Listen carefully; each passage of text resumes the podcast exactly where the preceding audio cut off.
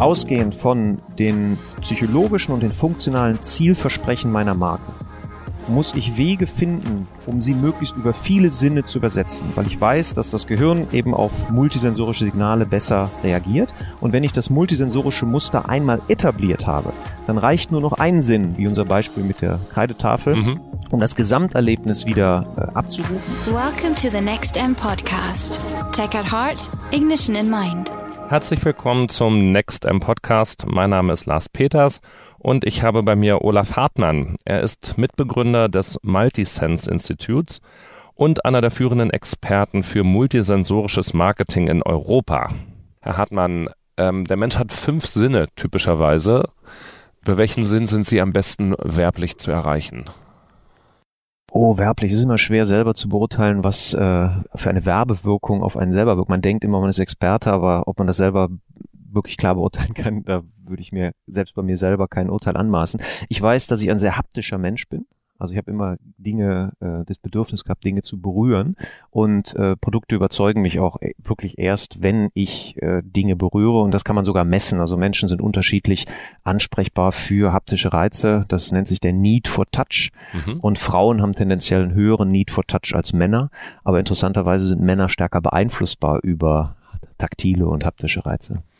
Das sind gleich zwei spannende Aspekte. Ähm, erklärt der Need for Touch bei Frauen dann äh, das Bedürfnis, häufiger shoppen zu gehen und Dinge anzufassen? Und äh, wo manifestiert sich das bei Männern, dass sie das eigentlich viel häufiger machen wollen? Ja, es gibt den instrumentellen Need for Touch, also das Explorieren von Dingen, um zu verstehen, wie es funktioniert. Und es gibt dann diesen autotelischen Need for Touch, den halt Frauen öfter haben, die einfach das Anfassen selber genießen. Also die einfach so beim Vorbeigehen im Laden so über den äh, Angora-Pulli streicheln, einfach so. Und ähm, aber auch äh, diagnostische Cues von diesem, von diesem Signal halt stärker in ihre Entscheidungen einfließen lassen. Und Männer sind halt eher so an der Funktion interessiert. Also der, der instrumentelle Need for Touch ist da höher. Also und Sie sind auch ein haptischer Mensch. Bei allen Menschen sagten Sie, Haptik spielt eine große Rolle. Kann man sonst was sagen für Kommunikation generell, welche Sinne die wichtigsten sind? Man sagt ja, ein Bild sagt mehr als tausend Worte. Ist es das Sehen? Korrekt. Also der, der Mensch ist ein, ist ein Sehtier. Also die, die, Menge, die Menge an Informationen, die wir über den Sehsinn verarbeiten, ist am höchsten. Jeder Sinn hat so seine Eigenheiten bezogen auf bestimmte werbliche Ziele, wenn man das mal so sagen möchte. Also für die Wahrnehmung ist der Sehsinn natürlich, also Aufmerksamkeit erreicht man über den Sehsinn am schnellsten. Aber zum Beispiel, wenn es darum geht, Erinnerungen zu verankern, da hat Marcel Proust einen riesen Roman drüber geschrieben, wie der Duft eines Gebäcks ihn an seine ganze Lebensgeschichte erinnert. Da merkt man schon, dass der Duft besonders gut dafür geeignet ist, tiefliegende Erinnerungen wieder wachzurufen. Das heißt, es ist stärker mit dem limbischen System verbunden und dadurch werden bestimmte Erinnerungen halt schneller wieder über Duft reaktiviert. Das kennt jeder, wenn er mal die Seife aus seiner Grundschule riecht. Ne? Dann mhm. ist man plötzlich wieder so groß mit Tunista und kann sich an tausend Sachen erinnern. Und die Haptik hat äh, eine besondere Rolle, wenn es um Wahrheit geht. Also wir können uns klassisch, so man spricht davon, oh Entschuldigung, da habe ich mich versehen oder oh, tut mir leid, da habe ich mich verhört. Aber sagen Sie mal selber, ob Sie einen Freund haben, der schon mal gesagt hat, oh Entschuldigung, da habe ich mich verfühlt. Das sagt man nicht. Und das Wort, was ich nicht habe, das ist auch ein psychologisches Konstrukt, was mir nicht zur Verfügung steht. Das heißt also, der Umstand, sich zu verfühlen, ist scheinbar in der Statistik der Umwelt relativ gering. Und das liegt daran, dass der Auflösungsgrad des Tastsinns 50 mal höher ist als der des Sehsinns. Das heißt, wenn ich zum Beispiel in einer Glasplatte einen Kratzer, den ich fühle, sichtbar machen möchte, dann muss ich diesen Kratzer 50-fach vergrößern. So, das heißt, unser Sehsinn hat also ein größeres Rauschen, also es ist eine geringere Auflösungsgrad. Und wir sehen etwas und denken, oh, das ist Metall dann berühre ich es und ich weiß in Sekundenbruchteilen, ob es Metall ist oder nicht. Und diese Erfahrung mache ich immer wieder und dadurch entwickelt sich das Gefühl, das, was ich fühle, ist die Wahrheit. Das, was ich sehe, muss ich noch überprüfen. Das kann getäuscht werden.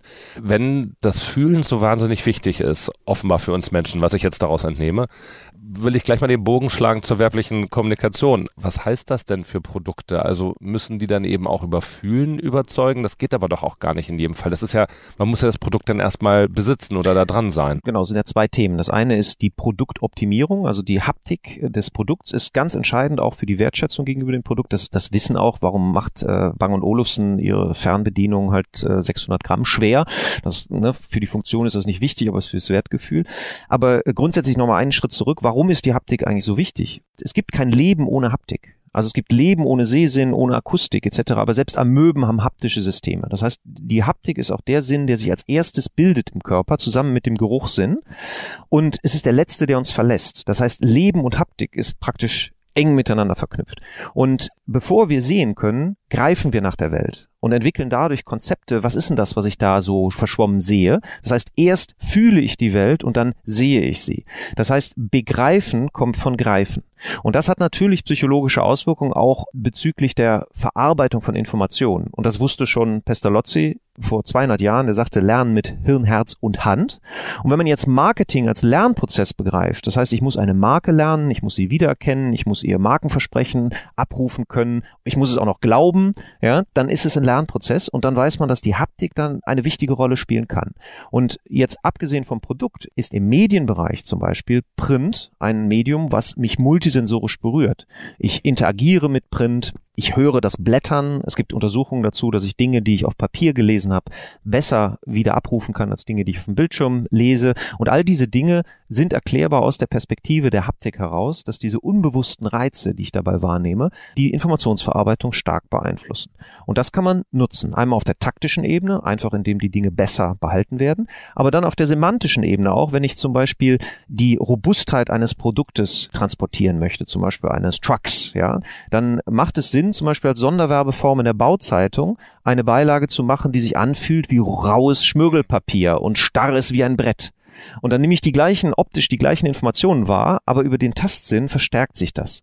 Und man weiß heute, dass wenn ich eine Information über mehr als einen Sinn kodiere, dann schaffe ich mit jedem zusätzlichen Sinn eine um den Faktor 10 höhere Aktivität im Kopf. Also die elektromagnetische Spannung nimmt um den Faktor 10 zu. Das heißt, wenn ich mein Markenversprechen über einen Sinn zusätzlich einfach transportiere als die Konkurrenz, dann funkt es in den Köpfen meiner Zielgruppe um 1000 Prozent. 1000 Prozent mehr sogar. Okay, das ist äh, sehr anständig. Das heißt, wenn wir beide aber jetzt hier einen Podcast machen und nur gehört werden können, dann sind wir sozusagen jetzt mit auf der flachsten Ebene unterwegs oder ist da was falsch dran? Ja, das denkt man, weil alle Reize, also auch die akustischen Reize, die jetzt die Hörer wahrnehmen, werden immer multisensorisch interpretiert. Und zwar aus der Statistik der Erfahrung heraus. Und deshalb ist Sprache besonders kraftvoll, wenn sie mit vielen multisensorisch übersetzbaren Bildern arbeitet wir waren schon bei der Grundschule, man versetzt sich in die Lage, man kommt zurück in den Klassenraum, erste Klasse, die Mutter hat einem morgens die Fingernägel geschnitten und die Tafel wurde am Vorabend so gewischt und jetzt ist die so trocken und ein bisschen rieselt die Kreide und aus einer Lust heraus setzt man diese frisch geschnittenen Fingernägel auf die Tafel und mit einem quietschenden Geräusch. So und ihr Körper reagiert schon jetzt auf diese Beschreibung und bei mir auch, meine Nackenhaare stellen sich auf obwohl ja nichts anderes als Schallwellen unser Ohr berührt haben, aber das mhm. Gehirn äh, nutzt das aus der Statistik der Erfahrung heraus, wie fühlt sich das an und der ganze Körper reagiert. Und deshalb ist auch Multisensorik aus der Bildkommunikation und selbst aus Texten nicht wegzudenken. Wenn jetzt also der Mensch ja über mehrere Sinne mal ansprechbar ist und wie wir gerade ja nochmal besprochen haben oder Sie ja wunderbar erklärt haben, auch das Hören allein schon eine ganze Menge erreichen kann, gibt es dann irgendwelche besonderen Winning Combinations, also die besonders gut funktionieren? Welche äh, Sinne sollte man gleichzeitig ansprechen, damit man besonders gut durchkommt zu jemandem? Das hängt immer von der Botschaft ab, die ich sende. Das heißt also, gibt es konstituierende Signale, die ich nutzen kann, um die Botschaft, die ich transportieren möchte, die kauftreibend ist, besonders kraftvoll zu transportieren. Ähm, übersetzt heißt das zum Beispiel, Freiheit wäre ein Wert, der, wo ich weiß, meine Zielgruppe für dieses Produkt, Freiheit ist das, was, äh, was, der, was der Kauftreiber ist. Dann muss ich mir ein Resonanzfeld suchen, was Freiheit transportiert und nutzt zum Beispiel das Meer. So, mhm. und dann kann ich Geräusche nutzen aus dem Meer oder eben einen Möwenschrei. Und der Möwenschrei ist ein konstituierendes akustisches Signal. Und wenn ich das mit meiner Marke verknüpfe, dass wenn ein Möwenschrei erfolgt, dass ich direkt an eine bestimmte Marke denke, dann habe ich ein sehr, sehr wichtiges Markenasset geschaffen. Und deshalb kann man nicht pauschal sagen, welcher Sinn ist besser als der andere oder effektiver. Man kann grundsätzlich sagen, erstens sollte man visuelle Codes finden und nutzen und besetzen, danach akustische Codes und dann zur Verstärkung noch haptische Codes. Olfaktorische Codes sind häufig schwierig zu kontrollieren, insbesondere im Medienbereich. und äh, übersteuern auch leicht. Also da ist die, die Reaktion, aber sind sehr kraftvoll. Wenn man das schafft, äh, ist das super. Und gustatorische Codes. Mh, ja, muss man erstmal rankommen. Olfaktorische, also riechen. Mhm. Ähm, das ist ja durchaus, was man immer hört, eingesetzt, klar im Essensbereich, äh, logischerweise. Und macht sofort Hunger, Appetit, kriegt man Lust auf irgendetwas. Dann haben wir es über die letzten 10, 15 Jahre durchaus auch im äh, Bekleidungsbereich gesehen. Also shoppen gehen und man riecht da mittlerweile schon Bekleidungsläden. Abercrombie und Fitch war so ein Beispiel. Klassiker. Das ist aus genau. anderen Gründen dann schiefgegangen. Richtig. Ähm, heißt das dann im Grunde, weil Sie sagten, man kann es übersteuern, ist das so eine Übersteuerung, die da stattgefunden hat, dass es zu viel war oder wann kann das olfaktorisch zu viel sein? Ja, es ist interessant. Also gerade Abercrombie Fitch hat ja sowohl Akustik als auch Olfaktorik massiv eingesetzt und mhm. zwar auch als abgrenzende äh, Signale. Und zwar ältere Menschen konnten das kaum ertragen. Mhm. Das heißt, es sind die richtigen Kunden dann in den Laden gekommen und die anderen wurden abgeschreckt, was für eine Marke sehr sinnvoll sein kann. Ob das für jede Marke so gilt, ja, also da gab es äh, Beschwerden von Anwohnern, dass in der Straße ja, ja. von Abercrombie Fitch dieser Duft zu präsent war. Das muss man jedes Mal bewerten. Es gibt keine pauschalen Antworten. Das eine ist gut oder das andere ist schlecht, das eine ist zu viel. Grundsätzlich kann man sagen, wenn man kongruente Signale findet, dann gibt es kein zu viel. Alles, was das Bild, was eine Marke transportieren möchte aus dem Resonanzfeld, glaubwürdiger macht, eben auf den verschiedenen Sinnesebenen, ist sinnvoll. Und das gilt ja dann gleichermaßen im äh, B2C-Bereich wie auch im B2B-Bereich, entnehme ich Ihren Ausführungen, weil Sie ja vorhin sagten schon, hier eine Bauzeitschrift oder für Baufahrzeuge, das ist ja nichts Klassisches, was ich ein Endverbraucher kaufen würde. Korrekt. Und die Zielgruppe, das äh, ist so ein Missverständnis, was viele haben, die denken, ja, im B2B-Bereich läuft alles anders. Am Schluss ist das Ziel immer das Sinnessystem eines Menschen und der fällt Urteile. Natürlich sind kognitive Prozesse bei B2B-Entscheidungen noch ein bisschen stärker, weil man längere Zeit hat, drüber nachzudenken. Also diese Impulskäufe von einem Bagger, das passiert relativ selten. Trotzdem ist dieser Glaube, dass das nur auf rationalen Kriterien beruht, diese Entscheidung, das ist ein Irrglaube. Weil der Mensch verarbeitet bewusst pro Sekunde ungefähr 40 Bits. Das ist das, was wir so bewusst reflektieren. Und gleichzeitig verarbeiten wir 11 Millionen Bits unterhalb dieser sozusagen bewussten Oberfläche. Und das kann ich unterstützen, indem insbesondere bei Impulskäufen, da ist die Entscheidung schon gefallen und dann wird dieses Bewusstsein noch sozusagen dazu genutzt, muss ich da ein Veto einlegen, ja, aus irgendwelchen Gründen. Wir sind also nicht willenlose Roboter, die äh, diese 11 Millionen Bits ausgeliefert Das wird nachträglich rationalisiert, wie es dann so schön heißt, ne, genau. ne, dass man da die Gründe dafür hat. Wie ist das denn? Also Multisensorik äh, offenbar ja schon immer ein Thema, dann auch im Marketing durch das Internet, was wir jetzt ja auch gute 20 Jahre dabei haben. Wie hat sich das Thema Multisensorik dadurch verändert? Gibt es dadurch mehr Chancen, weniger Chancen? Dürfte das Internet eigentlich eine Chance haben gegenüber dem stationären Handel, der ja viel mehr Sinne ansprechen kann? Mhm. Warum ist das Internet trotzdem so erfolgreich, auch wenn es zum Beispiel um Shoppen geht? Ja, weil das Internet auf der Prozessebene wahnsinnige Vorteile bietet. Also wenn wir über Multisensorik sprechen, am Schluss endet ja das Produkt trotzdem in den Händen des Kunden. Das heißt, am Schluss gibt es ja eine multisensorische Erfahrung. Das Paket, was ich auspacke und die Unboxing-Videos, die dann hochgeladen werden, zeigen ja, was das auch für ein sinnlicher Genuss für viele Leute ist, dann ihr neues Produkt auszupacken. Das Internet, das ist jetzt eine sehr schwierige Frage, die sehr, sehr weit geht. Also die Multisensorik, die multisensorische Wahrnehmung hat das Internet nicht verändert. Die digitale Revolution hat die menschliche Evolution nicht überholt. Das heißt, die Art, wie wir Reize verarbeiten, hat das Internet. Das wird es vielleicht in 150.000 Jahren vielleicht äh, tun, aber die Veränderung in den Gehirnstrukturen ist eher so gletscherartig. Und die Chancen, die sich jetzt zum Beispiel über Video im Internet natürlich bieten, ist eine stärkere, da sprachen wir vorhin, multisensorische Simulation. Die Explosion des Internets entstand interessanterweise aus dem Überwinden der haptischen Grenze. Der Touchscreen hat dazu geführt, dass im Endeffekt Inhalte aus dem Internet plötzlich super intuitiv, attraktiv dargestellt werden konnten und hat die Beziehung zu den Geräten, mit denen ich ins Internet gehe, komplett verändert. Wieder aus der Statistik der Erfahrung heraus erklärt, weil Apple hat uns beigebracht, vor jetzt über zehn Jahren unsere Telefone zu streicheln. Und wenn man dann mal überlegt, was streichle ich in meinem Leben normalerweise, dann sind das Haustiere. Überschaubar. Überschaubar. Hauptsächlich Dinge, die ich liebe, zu denen ich eine intensive Beziehung habe. Und wenn man mal schaut, äh, da gibt's ja dieses Mobile Anxiety Syndrom, dass Leute 20 Minuten wieder nach Hause fahren, weil ihr Telefon liegen geblieben ist. Sie können es gar nicht mehr ertragen, ohne das Telefon zu sein. So, das ist dieser Aspekt. Und ich glaube, dass das Internet immer attraktiver wird, je mehr es dem Internet gelingt, halt auch multisensorische Erfahrungen zu simulieren. Hm, das braucht man dann ja wahrscheinlich auch und das ist ja auch nicht unmöglich. Es gab ja auch schon mal Versuche mit Geruchskino zum Beispiel oder Geruchsfernsehen. Warum soll es nicht eines Tages vielleicht dann doch mal erfolgreiches Geruchsinternet geben? Genau, wobei man unterschätzt die Komplexität des Sinnesystems des Menschen. Da können wir nicht so leicht getäuscht werden. Nicht ganz so leicht. Das ist immer noch so qualitativ eben ein bisschen weniger bis heute. Aber das kann sich natürlich in Zukunft ändern. Nochmal über die Zukunft, weil künstliche Intelligenz da ja in dem Zusammenhang jetzt ein Riesenthema ist. Kann man schon absehen, wie das möglicherweise äh, uns verändern wird? Also jetzt nicht evolutionär, das habe ich schon verstanden, dass wir da die Gletscher sind sozusagen, äh, aber von der technologischen Seite her, dass eben über diese künstliche Intelligenz wir, was das Marketing zum Beispiel betrifft, als Menschen noch besser, noch gezielter an noch mehr Orten, wie auch immer, angesprochen werden können. Haben Sie da schon äh, Anwendungsbeispiele? Also künstliche Intelligenz nehme ich immer sehr vorsichtig in den Mund. Ich sag mal mhm. jetzt diese Deep Learning Systeme, die ermöglichen natürlich Daten zu sammeln über auch die Rezeptionspräferenzen von Menschen. Und da könnte ich mir vorstellen, dass man einen Media-Mix personengenau bestimmen kann. Er sagt, dieser Mensch mhm. ist mit 40 Prozent Print, 30 Prozent E-Mail und so und so andere Kanäle, die vielleicht, ich stelle es mir organisatorisch relativ schwierig vor. Das könnte sein, dass so Deep Learning Systeme da Insights produzieren. Da bin ich aber nicht der Experte und ähm, das sind so die Fantasien, die ich da habe, dass man vielleicht noch tiefer versteht, wie einzelne Menschen funktionieren. Dann bleiben wir lieber bei heute und bei morgen. Mhm. Was macht denn der Markenartikler heute, um tatsächlich noch erfolgreicher werden zu können mit den Möglichkeiten, die er hat? Ich habe schon verstanden, jeder, Sinne, jeder zusätzliche Sinn in der Ansprache heißt eine Steigerung der Aufmerksamkeit des Bewusstseins um 1000 Prozent. Wie setze ich das jetzt am besten ein, um tatsächlich Vorteile gegenüber dem Wettbewerber zu haben?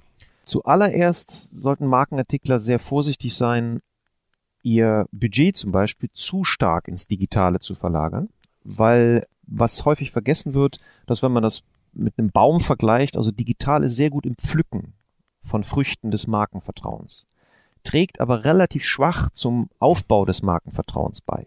Und dieser Aufbau des Markenvertrauens ist halt kurzfristig. Und was ich wahrnehme in der Marketingbranche, dass wir so eine ja, Tactification haben. Also es ist alles nur noch taktisch und schnell und muss sofort messbar sein.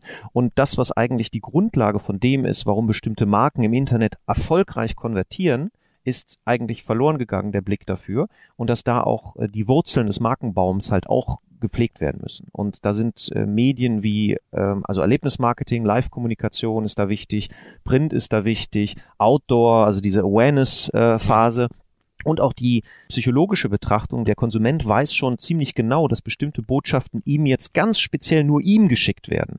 Und das verändert auch wiederum den Rahmen, in dem er diese Botschaft verankert. Manchmal möchte ich auch, dass die Brillenmarke, die ich trage, von allen gesehen wird, ja, und alle wissen, dass Ray-Ban cool ist.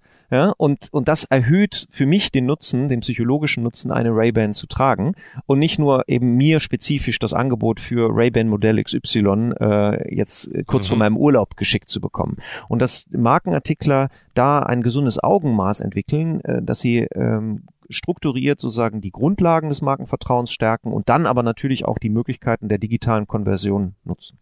Das heißt also mit anderen Worten Aufforderung, strategisch planen, strategisch die Sinne ansprechen um dann da, wo es dann in den taktischen Abverkauf geht oder taktischen Maßnahmen, dann zuzuschlagen und den Umsatz zu generieren. Genau. Grundsätzlich kann man sagen, klassisch Analyse, Strategie, Taktik und nicht immer den Fokus auf das letzte blinkende, glitzernde Taktiktool zu lenken, weil darüber wird immer am meisten diskutiert. Im Endeffekt jetzt mal ganz klar zu sagen, was ist unsere Strategie, was ist das Ziel der Strategie und welche Kanäle eignen sich dann dafür. Und da gibt es Beispiele von Firmen, äh, zum Beispiel den Hemdenhersteller Olymp, mhm. der äh, in den letzten zehn Jahren 90 Prozent seines Mediabudgets in Print investiert hat. Und er hat wahrscheinlich auf dem Golfplatz viele sehr mitleidige Blicke auf sich gezogen, wenn er erzählte, was Könnte er da macht. Denken, ja. ja. Und dann schaut man sich die Umsatzzahlen von Olymp an und die sind, in den letzten zehn Jahren haben sich fast verdreifacht und ist mit unangefochtener Marktführer in diesem Bereich der hochwertigen Herrenhemden. Und das heißt nicht, dass alle jetzt das Gleiche tun sollten, aber man sollte den Frame des einzelnen Mediakanals sehr genau verstehen und das in Übereinstimmung bringen mit den äh, strategischen Zielen für meine Marke und dann erst die Entscheidung treffen und nicht sozusagen dem letzten Trend hinterherlaufen. Virtual Reality ist gerade hip, ja, oder Programmatic Advertising, alle sprechen davon, das müssen wir jetzt auch machen, mhm. ähm, sondern sehr, sehr genau hingucken, was brauche ich eigentlich und was braucht meine Marke. Dann allerletzte Frage dazu, um das ganz klar zu haben. Das heißt also, es gibt weder für die einzelne Branche einen perfekten Sensorikmix noch für ein einzelnes Produkt, sondern man muss tatsächlich innerhalb einer Branche gucken, was passt, plus was passt für mein Produkt, damit ich mich auch noch differenzieren kann von anderen Anbietern oder möglicherweise meine Marktanteile damit sichern und ausbauen kann. Korrekt. Nochmal ganz strukturiert erklärt, ausgehend von den psychologischen und den funktionalen Zielversprechen meiner Marke muss ich Wege finden, um sie möglichst über viele Sinne zu übersetzen, weil ich weiß, dass das Gehirn eben auf multisensorische Signale besser reagiert. Und wenn ich das multisensorische Muster einmal etabliert habe, dann reicht nur noch ein Sinn, wie unser Beispiel mit der Kreidetafel. Mhm um das Gesamterlebnis wieder äh, abzurufen. Und dann kann ich dieses sensorische Profil übersetzen in meine Point-of-Sale-Maßnahmen, in auch meine Bildsprache, in alle anderen mhm. Kanäle bis hin zum Produktdesign. Wunderbar. Dann nehme ich das so auf und bedanke mich ganz herzlich für das tolle Gespräch. Olaf Hartmann, herzlichen Dank. Sehr gerne. Vielen Dank.